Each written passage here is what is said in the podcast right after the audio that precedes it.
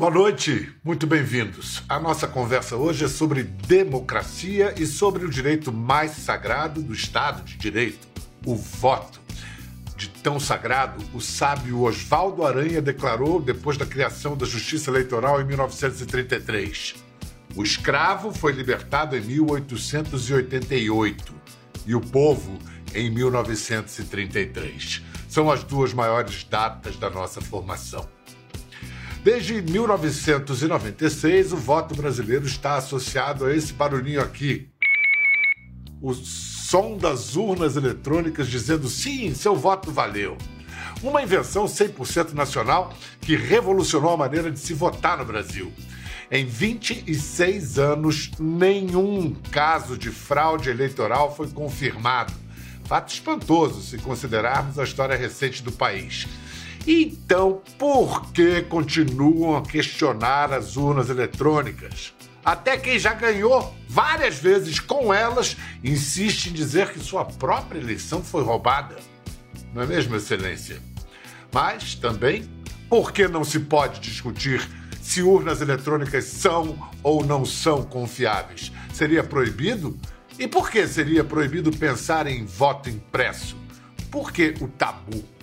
Para tentar responder a essas perguntas, nós recebemos hoje o ex-ministro do Supremo Tribunal Federal, Carlos Veloso, responsável pelo início das urnas eletrônicas, e o professor e colunista do jornal O Globo, Pablo Hortelado, brilhante observador do comportamento das redes sociais no país.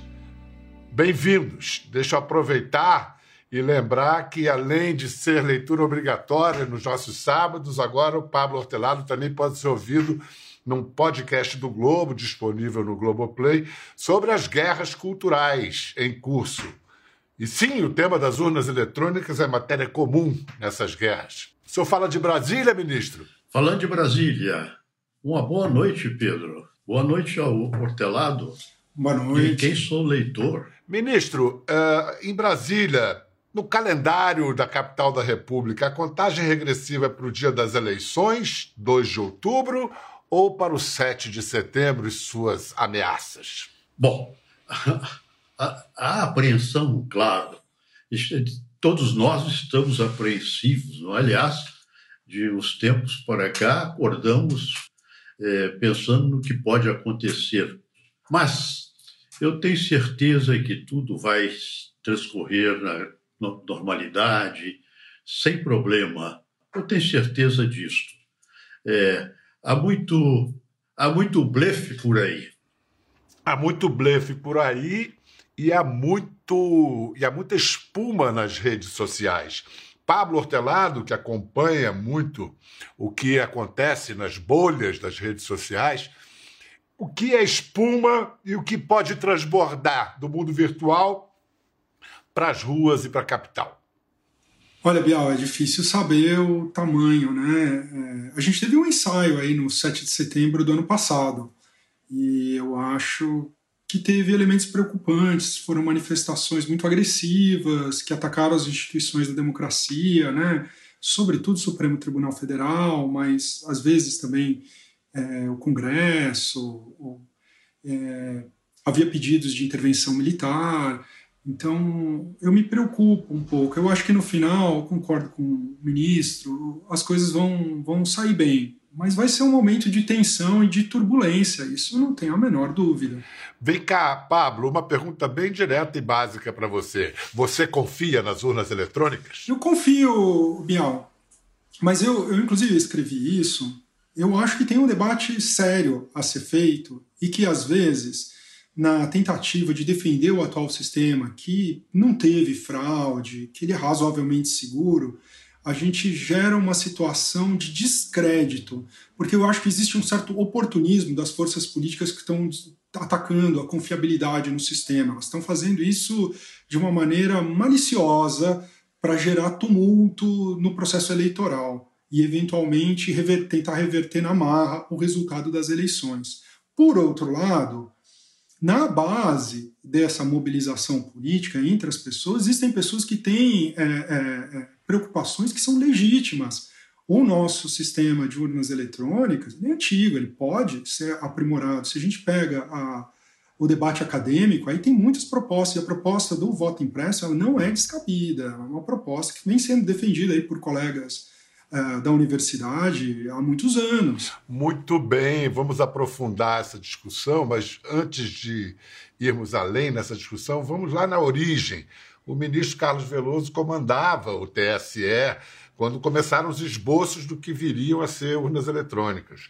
Ministro, então, para a gente entender como e por que nasceu a ideia das urnas eletrônicas? Muito boa pergunta. E, e, e na resposta, eu vou dar resposta também, eu vou tentar é, acalmar as apreensões do, do Pablo.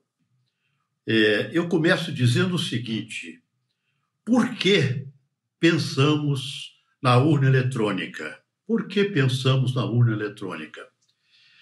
Porque, Pablo, nas eleições de papel, de cédula de papel que, que tínhamos é, a partir da, da, Segunda República, da Primeira República era um, um descalabro, não é? Bom, aí, a partir de, de 1932, criou-se a Justiça Eleitoral, extinta em 37 pela ditadura do Estado Novo, restabelecida em 1945.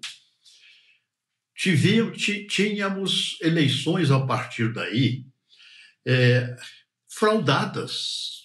Nas eleições do, Rio de Janeiro, 1994, essa fraude foi tão grande que parte das eleições foram anuladas. Então, nós, da Justiça Eleitoral, eu era o vice-presidente, Sepúlveda pertence ao presidente, nós raciocinamos: olha, se isso ocorre no Rio de Janeiro, que é o tambor do Brasil, porque o Rio de Janeiro, é, e naquela época tinha vários jornais diários, e tinha a Rede Globo, é? o, que reper, o que ocorre no Rio repercute no Brasil inteiro, é o tambor. Pois bem, se isso ocorre no Rio, o que, que não está ocorrendo por esse país? Ministro, a gente vai avançar nessa discussão por que o voto impresso, já que há países que imprimem o voto mesmo tendo contabilizado eletronicamente. Mas só a título de. pelo sabor da relíquia que foi encontrada por nossa pesquisa, vamos assistir à explicação do voto lá no início da Justiça Eleitoral, antes da primeira eleição, depois do fim do Estado Novo, 1945.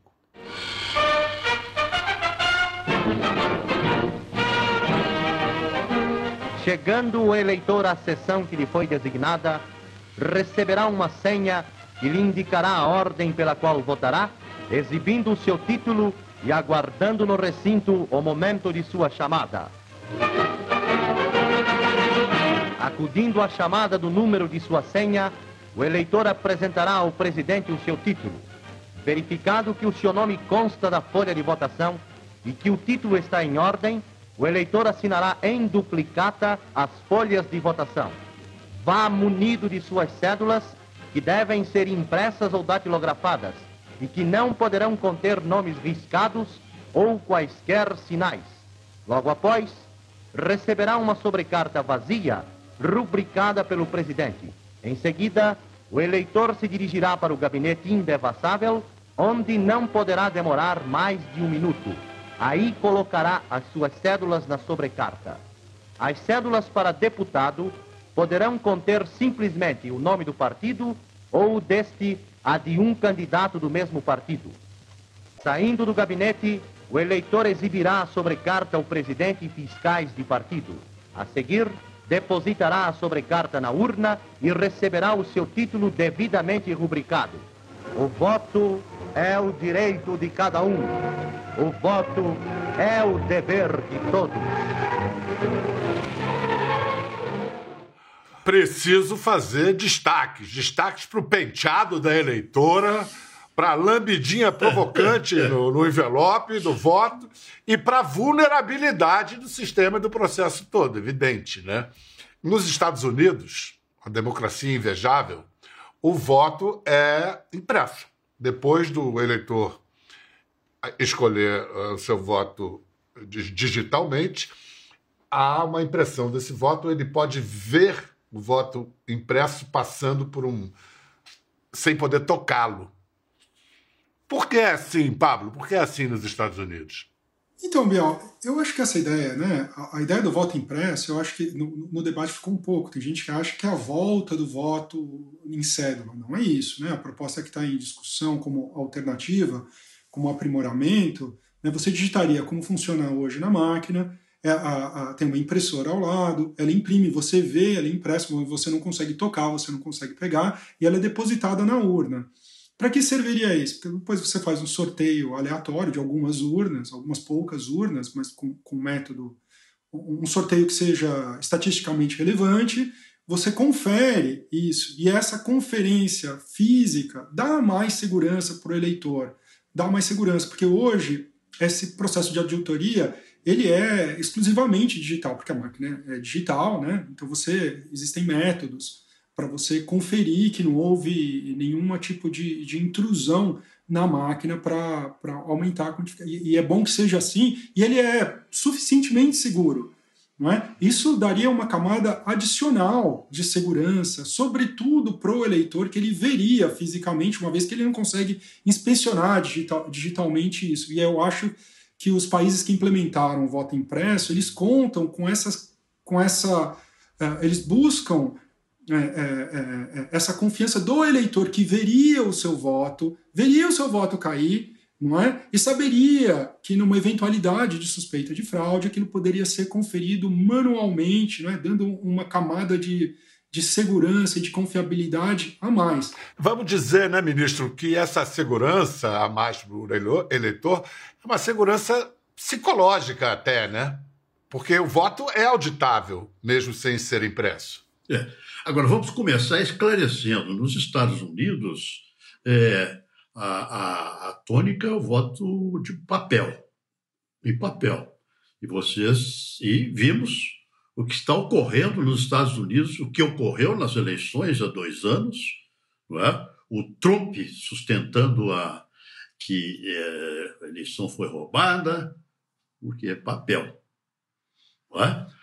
Alguns estados têm urna eletrônica semelhante à nossa. Outros estados têm é, voto, voto eletrônico. É, com impressão. Demorado. Como a Flórida, por exemplo. É, com impressão, é, demorado. Deu aquele problema, inclusive, na eleição do Bush. Lembram-se na Flórida. Na Flórida. Exatamente. É, é algo, inclusive, mais atrasado do que o nosso bem mais atrasado do que o nosso. Bom, agora eu quero indagar. O que pode constar no voto impresso, Hortelado? O que poderia constar no, no voto impresso? Simplesmente você, fulano votou, não pode constar o nome do candidato que ele votou, porque aí quebra o sigilo. O sigilo que é a garantia de independência do eleitor. Agora, imaginem o voto impresso, fulano votou em, em, em Beltrano. Pode até constar o nome do candidato, não pode constar o nome do eleitor. A proposta não é que não, não é que eu leve para casa o meu comprovante, é que ela imprima, eu veja isso e ela cai automaticamente na urna. Então, é, é, eu vi, eu votei no candidato A, aí eu vejo é, voto no candidato A. E esse, e, é, e, esse, e, esse, e esse papelzinho impresso vai para a urna. E ele permite uma conferência adicional, além da, da, das que já são impressas hoje. Não é para eu levar para casa, né? Ela seria um instrumento. Mesmo porque, Hortelado, o último Datafolha revela que essa pregação oportunista, como você aponta, é, tem vingado. O nível de confiança nas urnas eletrônicas caiu de 82% para 73%. E, e, e ela então, aumenta a se a gente. Está sendo semeada. E ela aumenta se a gente pôr quem, quem confia parcialmente. Quem confia parcialmente vai dar um número ainda maior. Eu me, me preocupo muito porque a gente precisa pegar esse eleitor que está com dúvida, que foi plantada de maneira maliciosa. Estou chamando a atenção porque é maliciosa, é oportunista isso, para criar confusão. Mas está pegando essa, essa, essa ideia que não é absurda, está manipulando para um uso malicioso, e quando a gente não escuta esse eleitor, ele fica ainda mais ressabiado. Ele fala: ah, tá vendo? O TSE tá com ideia aí, tá com plano, tá articulado com o candidato A e B. E o que, o que não é verdade. É um absurdo criar-se dúvida a respeito de um órgão é, judicial que foi criado justamente para tornar legítima a eleição. Eu considero um absurdo. Depois de 25 anos de, de da urna funcionando sem nenhuma impugnação séria, sem nenhum indício de, de, de fraude, não é? Surge alguém com poderes e com má fé a colocar dúvida no sistema. Qual a sua idade, Hortelado? Eu tenho 48. Você acha que não vivenciou as eleições anteriormente a 96? Vamos, vamos, vamos mostrar alguns, alguns exemplos aqui. A gente preparou um apanhado. A polícia descobre que a lentidão na contagem dos votos no Rio faz parte de um esquema de fraudes montado antes das eleições. 14 fraudadores já foram presos. Pelas juntas eleitorais do Rio, que mais se ouve é reclamação. Um erro aqui, outro lá.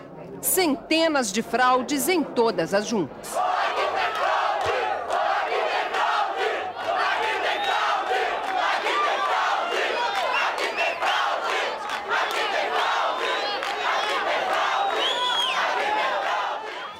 Juízes eleitorais de todo o estado começam a montar o esquema que pretende evitar fraudes na nova eleição para deputados. A ordem aqui no TSE é prevenir. Todos os nomes convocados para trabalhar na votação e apuração no Rio de Janeiro vão passar pelo crivo da Polícia Federal. As cédulas para deputados estadual e federal vão ter a seguinte inscrição: segunda votação, para que não reapareçam as cédulas da votação que foi anulada. Mas o segundo turno aqui no TSE vai ter outro comando. O Supremo Tribunal Federal está trocando de comando e quem assume é o ministro Sepúlveda Pertence. A presidência do TSE passa então para o vice, o ministro Carlos Veloso, que já adiantou, vai pedir reforço ao Ministério Público. Eu acho que um bom número de promotores fiscalizando as eleições, fiscalizando as apurações, é muito importante, é fator de sucesso. Então, ministro, gostou de se ver aí mais jovem? Que saudade! Outros tempos, outro mundo. É. Uh, o fato é que o que eu acho que o, o Pablo está expondo é que existe uma manipulação dessa desconfiança, dessa dúvida, para provocar tumulto basicamente para tumultuar o processo. O senhor, ministro, como um dos nomes mais respeitados da justiça brasileira. Só vê motivos para a gente se preocupar com o risco de ruptura ou tentativa de ruptura institucional, caso o presidente perca a eleição, vamos ser bem claro? Olha, pelo que eu conheço, Pedro Bial, é, das, das, nossas Forças Armadas, pelo que eu conheço, não é? é eu acho que esses setores é, são minoria das minorias. Ô, ô Biel, uma coisa que eu queria que eu queria acrescentar é que assim nesses anos todos de urna eletrônica houve uma fisca, um tipo de fiscalização muito importante que são os institutos de pesquisa que fazem pesquisa na boca de urna. A gente não tem Exatamente, nenhum caso é. de divergência entre o resultado da pesquisa da boca de urna, dos institutos de pesquisa e os resultados. Nenhum. Isso é uma instância de fiscalização e de auditoria, porque são institutos completamente independentes que vão na boca de urna, perguntam para o pro, pro, pro votante que está saindo, acabou de votar faz dois minutos, em quem ele votou, e você faz uma projeção estatística com metodologia séria, e o resultado bate com o resultado da eleição. Sempre. A gente não tem caso. Eu estou querendo dizer que a gente tem uma outra que não é feita nem pela justiça eleitoral, é feita por institutos independentes. Isso, nesses anos todos, a gente não houve nenhuma divergência que, que esteja além da margem de erro dos institutos de pesquisa. Sempre deu a mesma coisa. Isso é objetivo, isso são informações objetivas. Agora, o Bolsonaro e a, e a, a turma que é, é, consegue gerar essa insegurança nas redes sociais usa de argumentos subjetivos. É, vamos, vamos fazer o seguinte: entre as dezenas de ataques do presidente ao sistema eleitoral, a gente separou um dia que foi uma espécie de divisor de águas na relação do governo com o TSE e, consequentemente, com o Supremo. Vamos ver. Querem deixar umas eleições sem qualquer maneira de ser auditada, uma eleições que podem ser mais do que suspeitas? Por que o temor ao senhor Luiz Barroso? O que ele tem conversado com alguns para convencê-los tão rapidamente que esse sistema é preciso, é confiável? O que, que eu estou pedindo? O que, que a população quer? Quer eleições limpas. E o outro lado não quer. É lamentável o que está acontecendo por parte do presidente do TSE. Ele não quer eleição. Ele quer impor o um nome. É justo quem tirou o Lula da cadeia, quem o tornou elegível, ser o mesmo que vai contar o voto numa sala secreta no TSE? O curioso é que as motivações ficam evidentes nesse discurso, as motivações subjacentes. Mas, em primeiro lugar, ministro, o voto eletrônico não é auditável? o voto eletrônico, veja, é auditável e é auditável antes, durante e depois das eleições. Professor Hortelado, o fato é que é, essa, essa suspeição que foi levantada, ela não apenas germinou entre apoiadores, aqueles que é, comungam dessa desconfiança, como também motivou é, é, o TSE a abrir e a trazer as Forças Armadas para dentro da Justiça Eleitoral para discutir esse processo. O TSE, o TSE errou fazer isso? Agora, retrospectivamente falando, acho que sim, mas era uma boa ideia. Era uma boa ideia na época, né? É, é, eu acho que a ideia, eu acho que foi o ministro Barroso, não, que foi que, que, que fez o convite, né? Foi, foi. É, a ideia era trazer, né? Como o, o presidente estava usando as forças armadas para semear essa desconfiança, vamos trazer eles para aquela comissão de, de transparência eleitoral e vamos implicá-los no processo, vamos mostrar como é que tudo é feito, vamos aprimorar eventualmente esse processo de. Vamos, vamos trazer eles junto, né? vamos comprometê-los com esse processo. Eu acho que era uma boa ideia.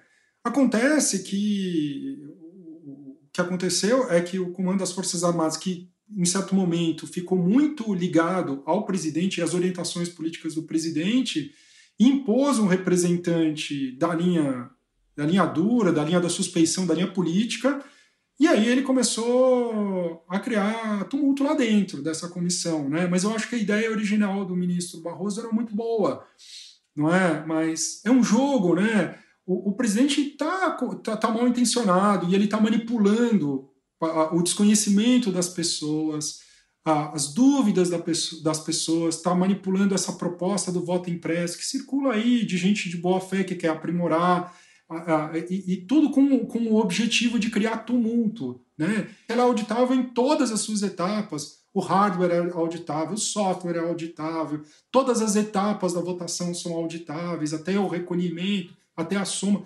tudo é auditável. Exato. Ela não mostrou. Eu ressalto a, a, a questão do, do, dos institutos de pesquisa, porque o, o, o bolsonarismo tem atacado os institutos de pesquisa por isso e aí transforma isso numa conspiração mais maluca. Você imagina, não é só o TSE que tem, tem o TSE, todas essas etapas elas teriam que estar fraudadas, o TSE teria que estar comprometido com uma fraude. Os institutos de pesquisa, hoje no Brasil, nós temos cinco grandes, todos com metodologias sérias. Está todo mundo implicado numa grande conspiração. Isso, isso, isso é um despropósito.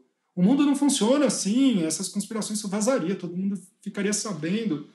Nós temos mais de 100 veículos noticiosos no Brasil que são extremamente plurais. Isso, isso, isso, isso é um desatino. Mas nas redes sociais as teorias conspiratórias são recebidas como um terreno fértil. E o, né? e o presidente. Aí me vem a. Tem, ele tem hum. alimentado isso e usa ele isso. usa isso. Todas as vezes foi perguntado para ele: onde estão as provas? Presidente, deu as provas. Ele fala: não, nós vamos apresentar, nós vamos apresentar. E não apresentou. Passaram-se três anos, não foi apresentado absolutamente nada. E quando ele foi confrontado com esse fato de que ele, no comando do Poder Executivo, no comando da Polícia Federal, ele não conseguiu reunir absolutamente nada, ele disse: temos indícios, indícios são suficientes. É uma inversão completa. Uma acusação dessa gravidade, você tem indícios, você investiga, você levanta provas robustas e aí você formula a denúncia. Ele inverteu. Ele acha que é suficiente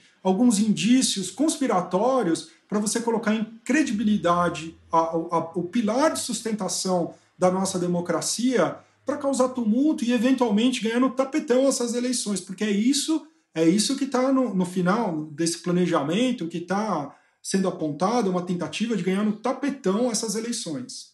Ministro, é, o, o, fato é que é, essas lives, elas ocorrem, essas lives como aquela live estrepitosa que ele anunciou que ia apresentar as provas, e era um descalabro, eram é, é, coisas absolutamente absurdas, mas o fato é que aí levanta-se essa necessidade de regular ou não redes sociais. É, e, e mais, paralelo a isso, silenciar um presidente da República, como foi feito nos Estados Unidos. O presidente Trump foi banido das principais plataformas. Tá certo isso, Hortelado? Do jeito que foi feito, no meu entender, não é, estaria certo se tivesse sido aplicado as normas. A questão toda é o seguinte: a, a, essas plataformas, por motivos que não, não, a gente precisa a, voltar para eles, elas têm regras de uso. E essas regras, elas impedem certos, elas impedem, por exemplo, violações aos direitos humanos, racismo, e outros tipos, e, e, com razão, com motivo, tem que ser assim mesmo. Tem regras e, e existe uma escala de punição, dependendo da tua violação da regra. Pode apagar o post, pode diminuir o alcance, pode rotular, existe uma série de medidas que pode. E é, é condutas reiteradas podem ser punidas com suspensão temporária, e no limite, a coisa mais grave, você pode suspender o usuário. O que aconteceu nos Estados Unidos é que o presidente foi violando sistema, o presidente Donald Trump foi violando sistematicamente essas regras, várias dessas regras, de, de, de toda natureza, desde violações a direitos humanos, ataques pessoais, ataques ao sistema, ao sistema eleitoral americano, vários, foi, foi violando de maneira impune. E quando o leite derramou, lá no final, as empresas correram atrás e deram uma medida completamente desproporcional em torno de um tweet que não era muito grave, fácil, que ele já tinha falado, e tiraram ele correndo para fingir que tinham feito algo. E é o que nós estamos vivendo aqui. Não aprenderam absolutamente nada ou não querem aprender, porque elas estão vivendo lá em Menlo Park, Mountain View, lá na Califórnia, eles não vão viver sob no tumulto da democracia brasileira depois dessa contestação e sabe-se lá o que, que vai acontecer no mês de outubro, no mês de novembro. Então, eles não estão punindo o presidente. Elas têm regras de integridade eleitoral. O YouTube tem regras, o Facebook tem regras, o Twitter tem regras, e elas não estão sendo aplicadas para conter o discurso, como não fizeram isso na Covid, que tinha regras, o presidente tem violado essas regras, não foi punido. O Facebook, em particular, não puniu o presidente praticamente nada dos absurdos que ele falou durante a Covid, sem nenhum exagero retórico, matando pessoas. Ministro, não seria a justiça brasileira pressionar essas empresas a tomar essas, Olha, essas medidas? É, Pedro Bial, o, acho que o, o Pablo Hortelado colocou muito bem a questão. Um grupo de juristas é, brasilienses, veteranos e, e, e novos juristas, editaram um livro, eu escrevi também para esse livro, é, e escrevi justamente a esse respeito, é, as eleições na era digital, é que raciocinamos muito em termos analógicos. Devido ao processo legal, por exemplo, nós estamos raciocinando em termos analógicos. Temos que raciocinar que estamos já na era digital. Veja, uma, uma acusação feita é, a um a uma, a uma determinada pessoa na política, há instituições. Em, em segundos, em segundos ela é multiplicada. Então, é possível pensar-se devido processo legal e dar o direito de defesa em termos analógicos? Não, temos que pensar, temos que nos adaptar temos que ser homens do nosso tempo. da era digital. Então, deve, deve-se ter sim um processo, um devido processo legal com direito de defesa, porém, depois. Isso já é aplicado pelo Supremo Tribunal Federal no que tange, por exemplo, a disciplina de trânsito.